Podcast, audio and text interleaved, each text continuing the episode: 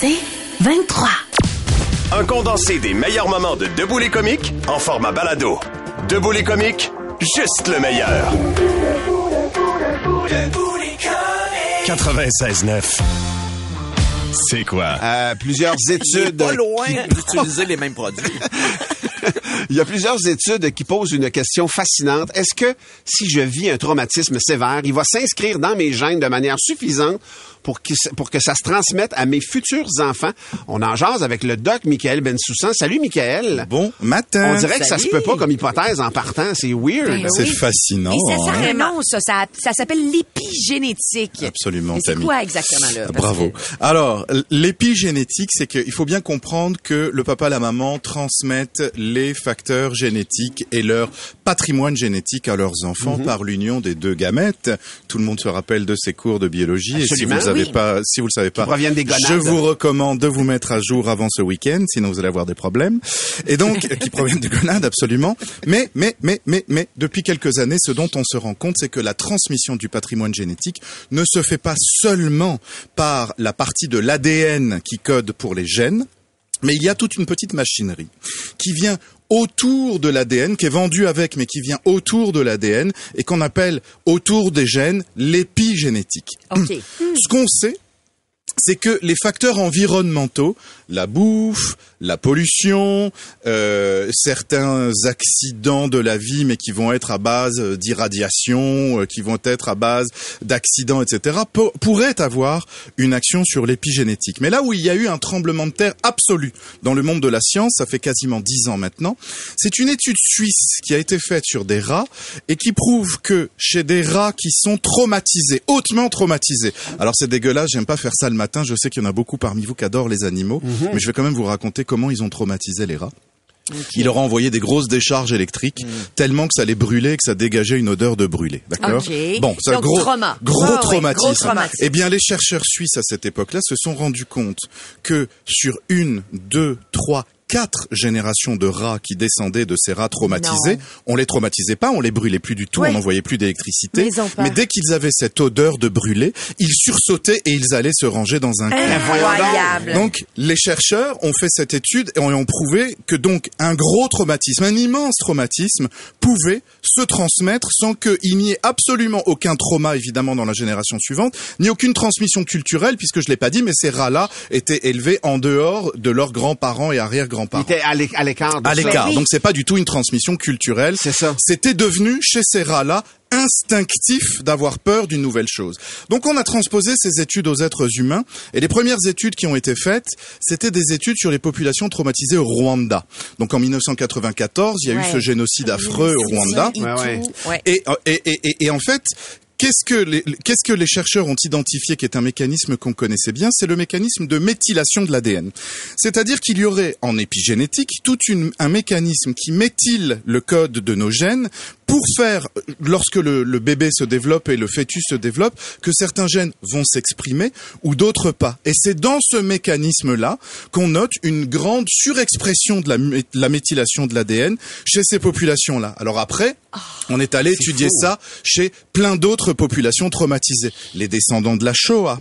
Les, Ben oui. les, Ouais. les, les- Même les- la déportation des Acadiens, ça pourrait s'inscrire là-dedans. mais au Québec, mon cher, il y a eu, lors de la crise du verglas, le projet Verglas, où en fait il y a eu une étude observationnelle sur des femmes enceintes de Je Montérégie. me souviens d'en avoir entendu parler de ça. Absolument, qui avait eu, euh, qui avait eu un, un- un immense traumatisme pendant la crise du verglas. et voyons. on leur avait fait des questionnaires. Et en fait, chez les descendants des gens, donc maintenant des, des, des gens qui ont plus que 20 ans, Ouais. on s'est rendu compte qu'il y a beaucoup, beaucoup, beaucoup plus de problèmes scolaires, obésité chez les enfants, euh, problèmes cardiovasculaires précoces, probablement même marqué, cancer. là. Voilà, donc on a, si vous voulez, la science c'est au moment où ces histoires de méthylation, c'est prouvé. Les études observationnelles que le trauma est transmissible, c'est prouvé. C'est la corrélation entre le stress et l'hyperexpression et la surmortalité, l'obésité, les problèmes scolaires, qui reste sujet à discussion. Mais ça reste un sujet fascinant. Eh Ben oui, oui, vraiment, oui, ben. Moi, j'ai hâte de voir euh, tous les bébés de la pandémie. Ça va être fou. Tout à fait. mais Alors- c'est- C'est-tu Pour réversible?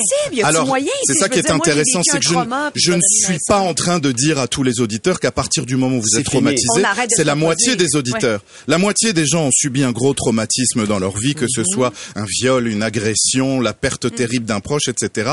Tout tout trauma peut être comme ça transmissible. Ça ne veut pas dire que vous devez arrêter de vous reproduire parce que vous allez faire des gens traumatisés. Ce dont on s'est rendu compte aussi, c'est que lorsqu'on gère son trauma et lorsque on le prend en charge, le traitement psychologique du PTSD, etc., etc., ces phénomènes de méthylation dans les générations suivantes rediminuent. Ah. C'est-à-dire que la transmission du trauma est là, mais la transmission de Ah, la ça diminue. gestion du trauma est très probablement là aussi. La boîte à outils arrive. Exactement. En fait, Oh ce là qu'a là. ce qu'a identifié la science, c'est que c'est un bug dans la fabrication du gène chez le bébé. C'est très probablement un bug, cette histoire de transmission de trauma, parce que ce mécanisme de méthylation, c'est là pour remettre le bébé clean slate par rapport aux problèmes génétiques qu'il y a eu avant. Mais là, le trauma, c'était pas pas forcément prévu par la nature, c'est un bug. Et ben, ce bug, comme tous les bugs, se corrige. Il suffit juste de le prendre en main. Mais la nature, en fait, elle, se prémunit contre les dangers potentiels. C'est pas le, c'est pas le seul domaine, là. Ces, ces traumatismes-là sont plus, sont multiples. Les hommes des cavernes en avaient probablement qui transmettaient Certains. pour la survie Des de la catastrophes race. naturelles. Ben oui, ben oui. Hey, Michael, on te garde avec nous. Vous avez des questions pour le doc Michael Bensoussan. Vous y allez sur le 96.9, 96.9.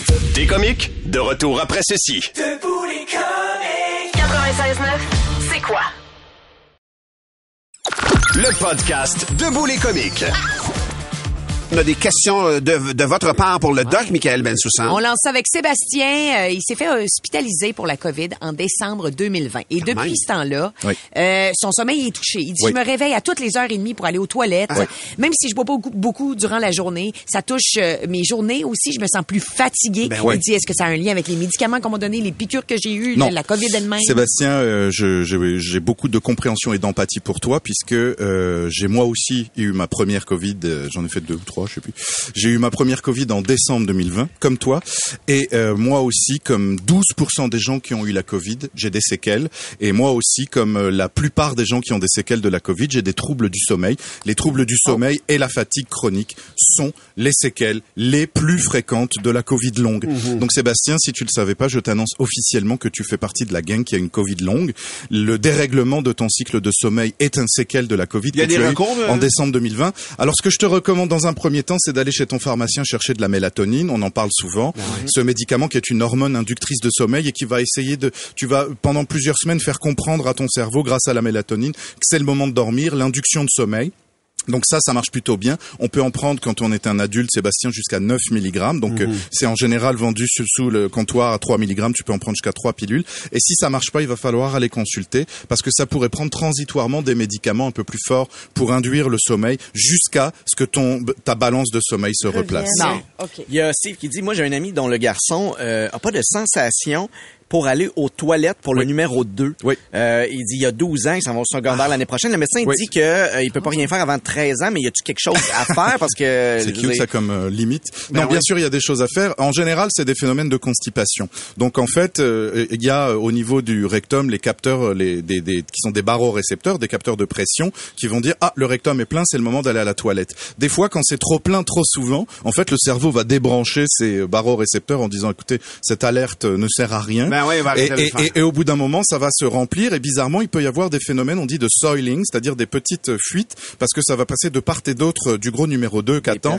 Donc, c'est souvent de la constipation. Donc, ça se traite très paradoxalement euh, et, et contrairement à l'idée qu'on pourrait avoir comme ça de bon sens, mais des fois, le- la solution n'est pas forcément celle du bon sens. Ouais. Ça se traite comme de la constipation, donc prendre des petits relaxa, des petits lax D, des petits métamucil qui existent très très bien pour des enfants qui aient 12 ans ou 13 ans. Ben On peut en donner euh, des nourrissons. Et si ça ne marche pas si ça ne suffit pas, alors à ce moment-là, peut-être que cette absence de sensation qu'il décrit peut être le témoin d'une maladie neurologique sous-jacente. Parfois, certaines maladies se, se révèlent comme ça et ça nécessiterait une consultation spécialisée. Mais oui.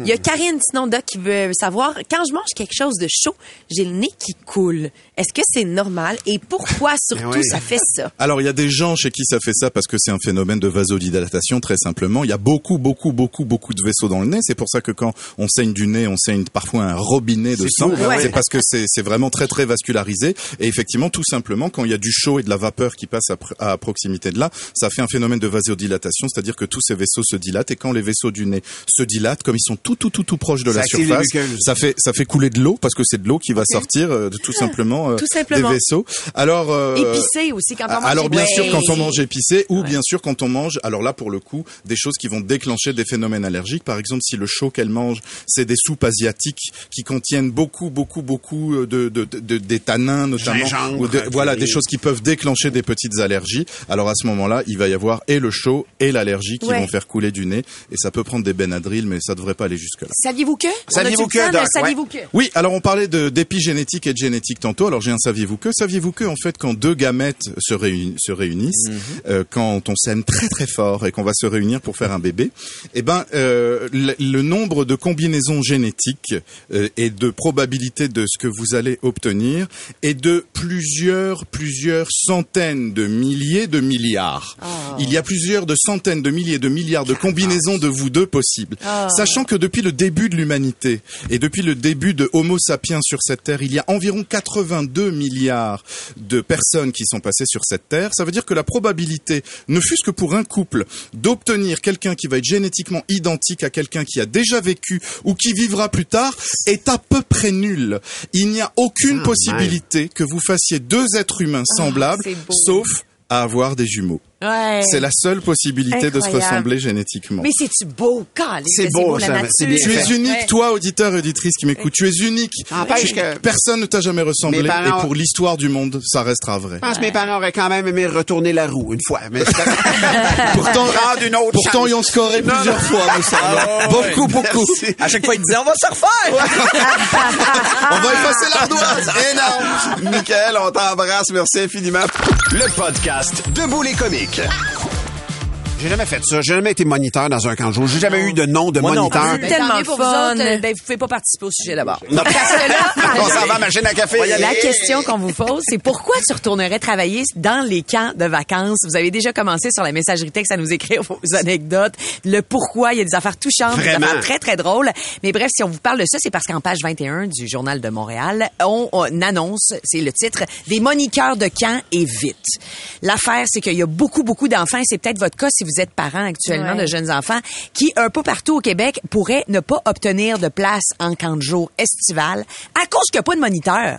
Ils ouvrent les groupes parcimonieusement à mesure qu'il y a un employé qui dit, OK, go, j'embarque pour l'été.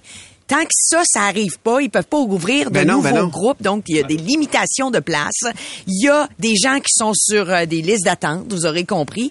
Euh, le recrutement du personnel va autant, oui, pour les moniteurs, mais aussi pour l'entretien ménager, la cafétéria, oui, tout ça. Et depuis février qu'ils sont là-dessus, ils ont des listes d'attente d'environ six personnes par tranche d'âge présentement, juste au camp Port-Neuf. OK. Alors, vous dire à quel point c'est le cas C'est- de ça camp doit de paraître jour, partout.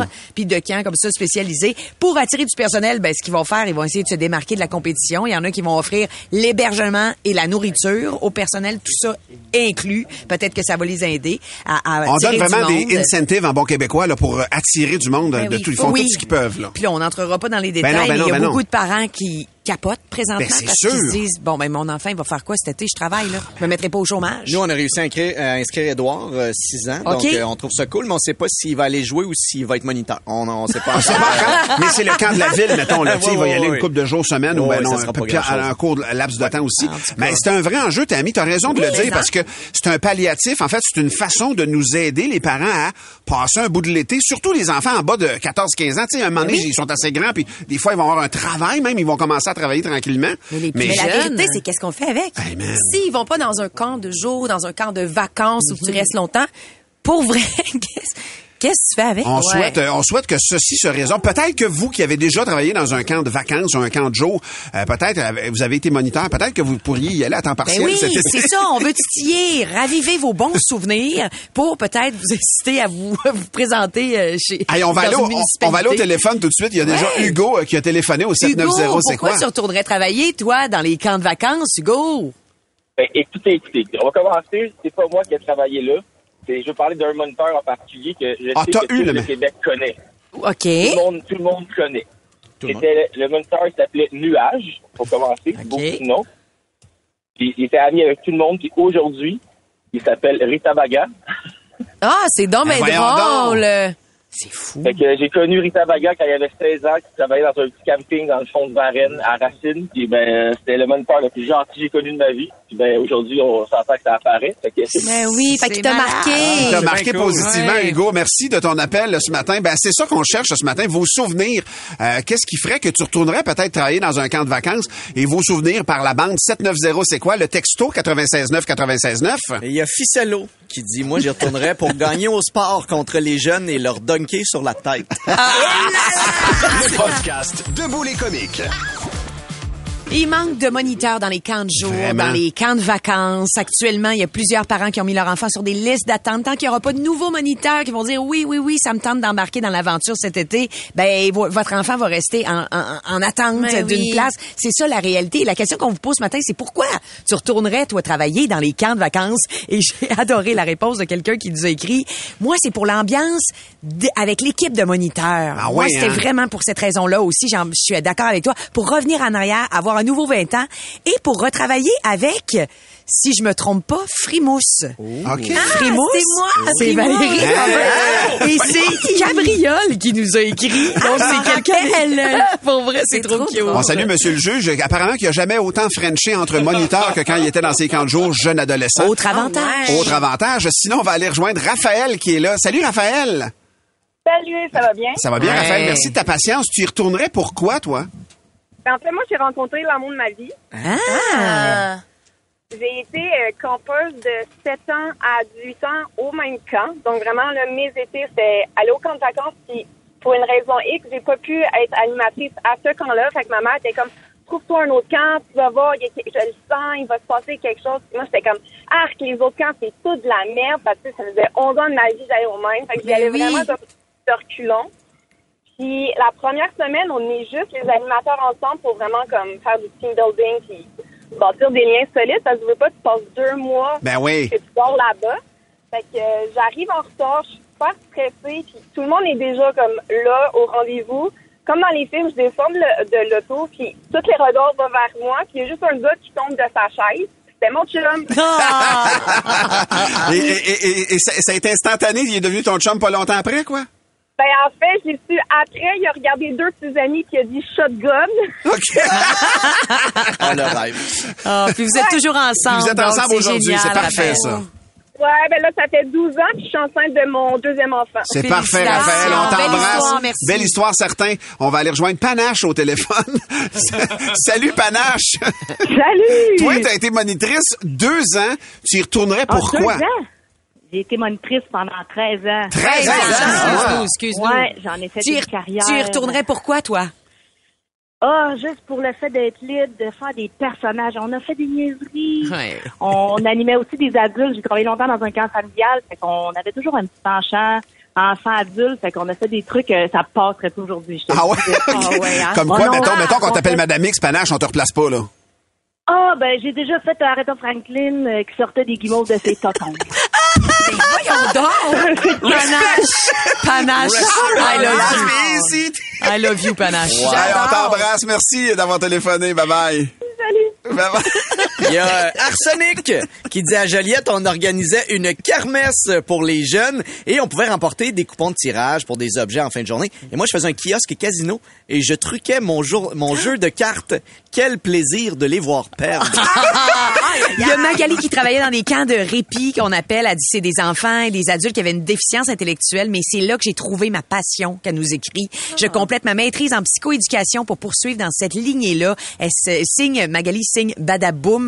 Alors voyez-vous Ah, comment ça peut, beau. ça peut nous conduire loin. Il y a Ouais. Popcorn qui écrit sur la messagerie texte. Elle dit, moi, j'y retournerais parce que l'horaire pour une job étudiante, c'était vraiment hot. Ouais. Tu travailles du lundi au vendredi de 8 à 4, 5 heures. Mhm. Elle dit, ça se trouve pas à tous les coins de rue. Et surtout, toutes les activités qu'on accompagnait. Elle dit, il n'y a pas grand place qui te paye pour passer la journée à la ronde ou au glissade d'eau. Pas tant, non, effectivement. Merci Ouais, à tout fun, monde. là. Merci de vos nombreuses réactions, Oui. décidément, mais on se, on se rappelle, on, on a une pénurie présentement.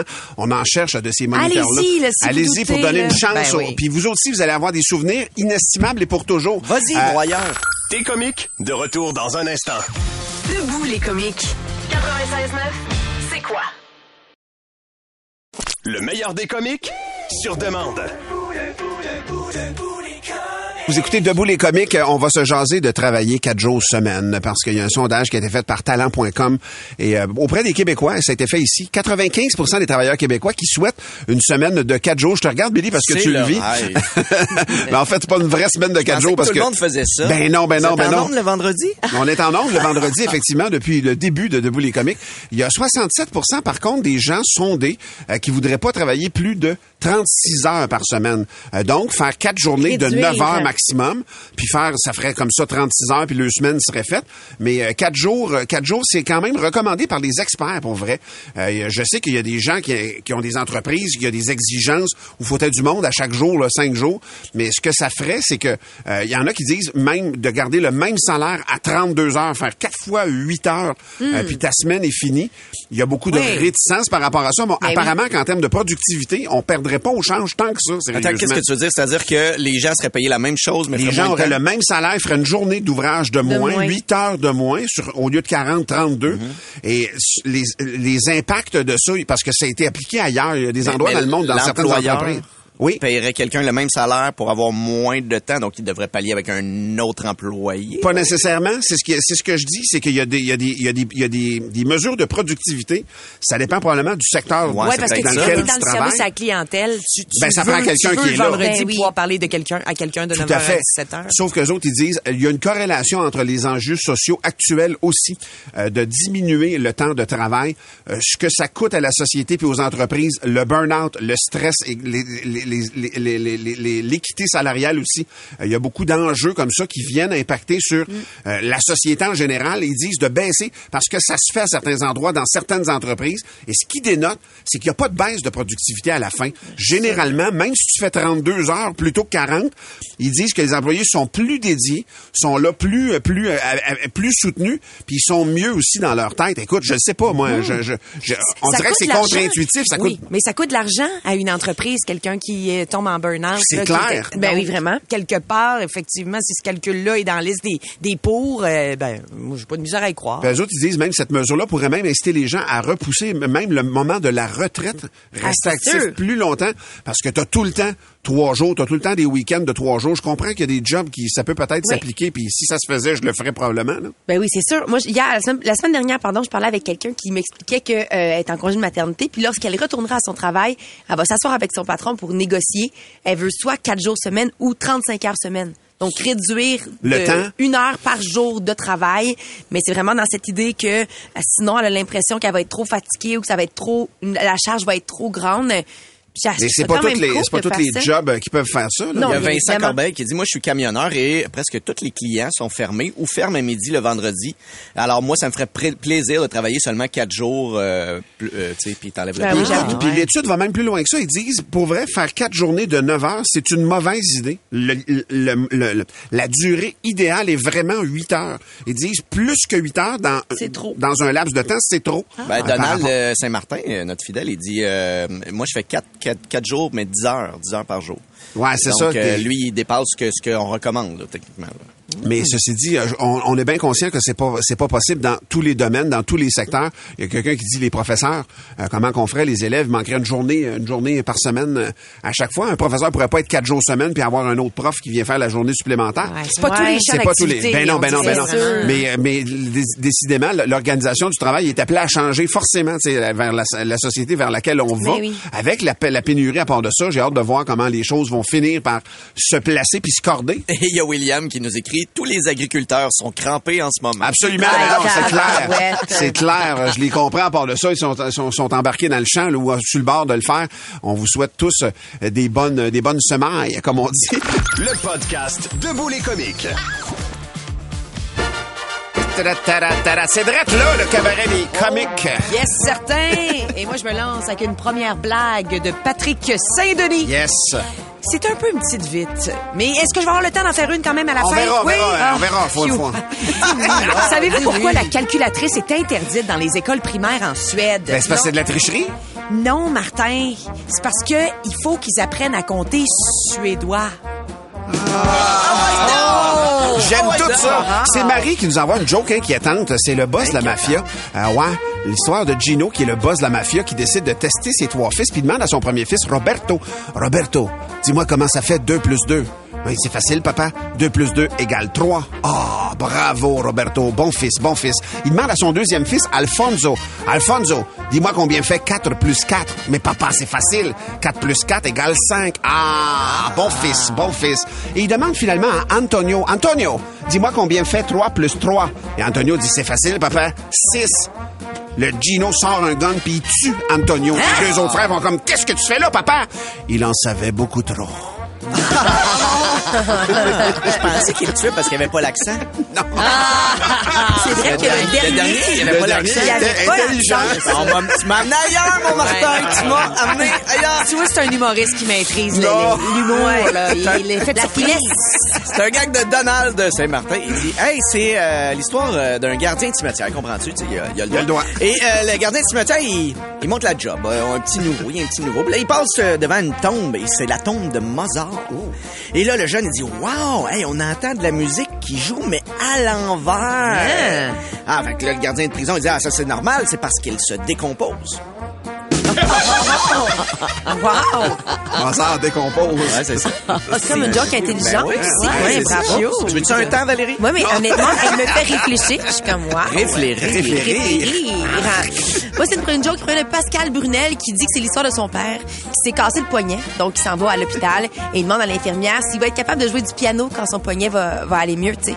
L'infirmière dit oui, oui, en théorie, oui, oui. Son père dit, ben, voyons donc, c'est donc bien cool. Je pouvais pas jouer de piano avant. ha ha ha Ah, c'est innocent. Ah, que j'aime ça.